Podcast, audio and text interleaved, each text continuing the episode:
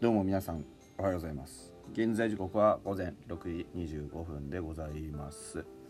えーと1月の25日になっておりますが1月の24日の振り返りということでホックストロットの野球語りたいラジオのお時間でございます。皆さんご用意もよろしくお願いいたします。はい。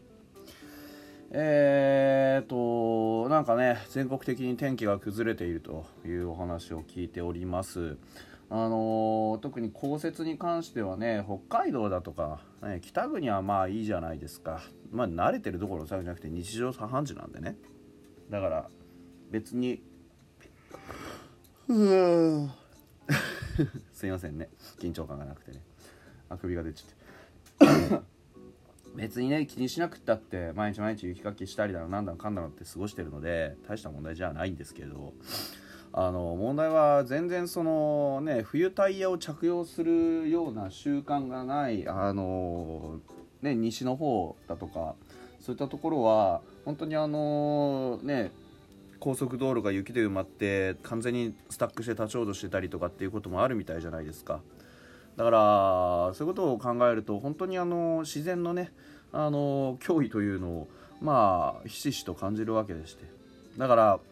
あれですね。あの日頃から天気を気にしたりだとかあの何かねやろうとする時にちょっとした準備みたいなのをこういかにしておくかってのは大事なのかもしれないですよね。うん。日々の積み重ねが 大事というかね、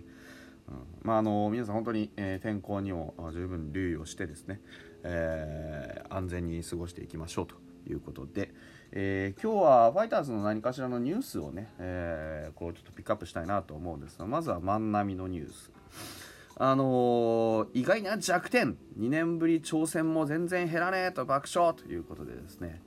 あのー、まあ、何の話かっていうと プロテインの話です。万波抽選プロテインが苦手なんですね、うん、で2年ぶり挑戦ってことはこれあれなんですね。万波はそのプロテインとかそういったサプリメント系のものを栄養補助を抜きにしてねなんかあの体作ってるんだなと思うと逆にすごいっすよね。えっとヤクルトに移籍した前ソフトバンクの増田選手が、ね、横浜高校の後輩で日本ハムの万波中正がプロテインに挑戦する姿を披露したということであのインスタかなんかにバルッとあの載ってるんだそうですよ。で、えーと、トレーニング後2年ぶりのプロテインと、ね、プロテイン克服とコメントを添えて投稿していると。投稿にはサッカー選手の大宮 RD ジャの阿部選手のユニフォームが背後に吊るされておりメンションされた阿部は爆笑の絵文字を添えて引用返信しているまあ、平和なニュースです。あのー、でも結構大事なことでそのまあ、タンパク質当然筋トレの後にあのー、タンパク質を取るつうのはめちゃめちゃ重要じゃないですか。でその栄養をどうやって補助していくかっていうのはやっぱアスリートが体作っていくためにはすごく重要。でうん。すいませんね。万波中世に関してはあのー、本当にまあ去年25本打ってたとえそれがあの何、て言うんですかえー、こうプロテインの有無にかかわらず成績が出てるんである程度はまあそこまで無理することないのかなっていうのは思ってるんですね。あの前々から思ってたんですけどそんなにめちゃくちゃ体でかくなってないじゃないですか。まあでかいもともとでかいんですけど。なんかそういう意味で言うと変にプロテインでねでっかい太い筋肉つけなくてもなんか今のままの方がいいんじゃねえかなっていうような気もするしね、うん、だからそこら辺はあのただちゃんと栄養補給しないとトレーニングの効果ていうのもね下がってしまうのでそういう意味ではあの克服というよりかはなるべく摂取した方がいいんでしょうけどプロテインって独特の味しますからね苦手な人は苦手だと思います、うん、僕は全然うまいうまい言って飲んじゃう感じなんであれですけど。溶かし方もありますよね。水じゃなくて牛乳で溶かした方がいいとかね、他の飲み物に混ぜた方がいいとかっていうのもあるらしいんで、まあ、いろんな味がねある中でいろいろ試してぜひ克服していただければなというふうに思っております。はい、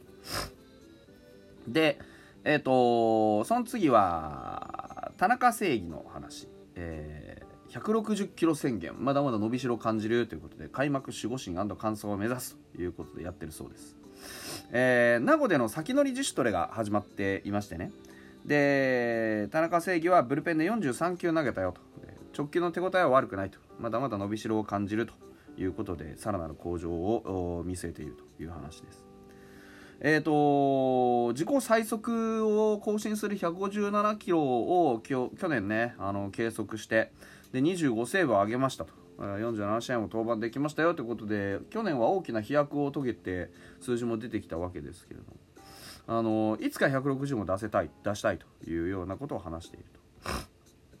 と。であの他の記事にもあったんですけど今回ボールを4種類持ち込んでいると。でそれが秘策になっているという話らしいです。4オンス 113g の高級に加えて5オンス 141g の NPB 級と MLB 級。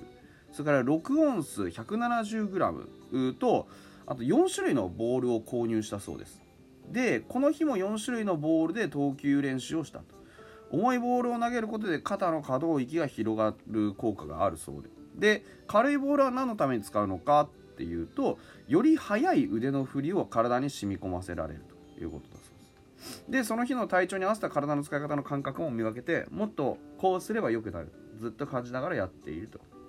いうことで進化を図ってきたという記事になっています。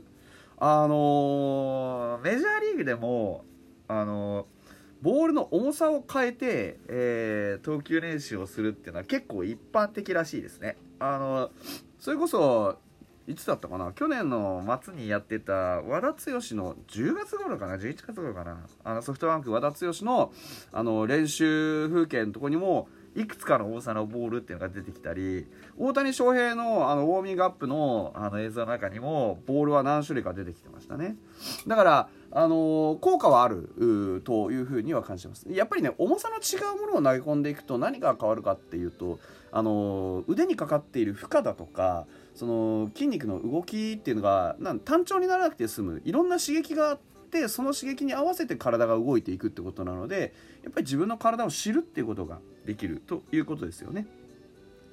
ですから、あのー、本当に田中正義の場合はちょっと制球を乱したりする場面もあるじゃないですか。だからそのちょっとした重さの違いだったりっていうのをしっかり把握できるようになりながら投げると多分、あのー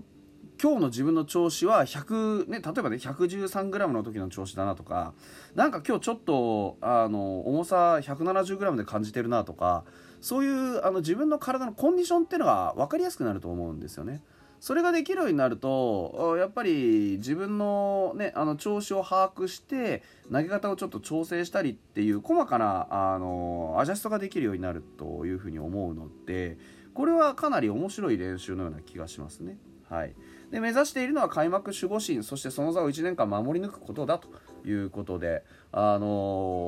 大谷とか藤浪と同学年ですからね、あの彼も。なので、えー、そこに続く160キロを投げて絶対的守護神の座を睨んでいきたいというようなことのようでございます。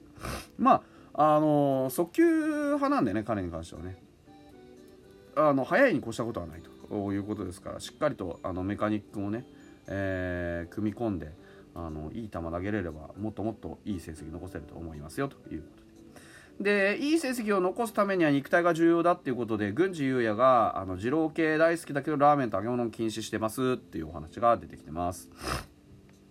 あの郡司の肉体改造が順調だということ、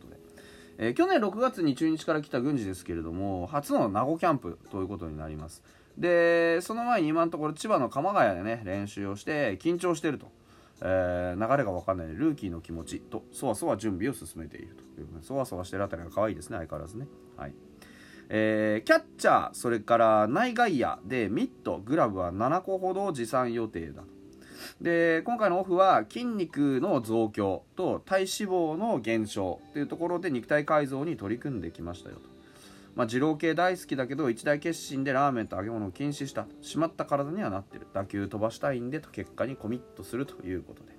あのー、減量の方法にもいくつかあったりするのと同時にこの体脂肪と筋肉のバランスっていうのをどうやって自分の体にねあの、つけていくかっていうのはこれもまた大事な要素であってねただ一つ、あの、ちょっと気をつけなきゃいけないのが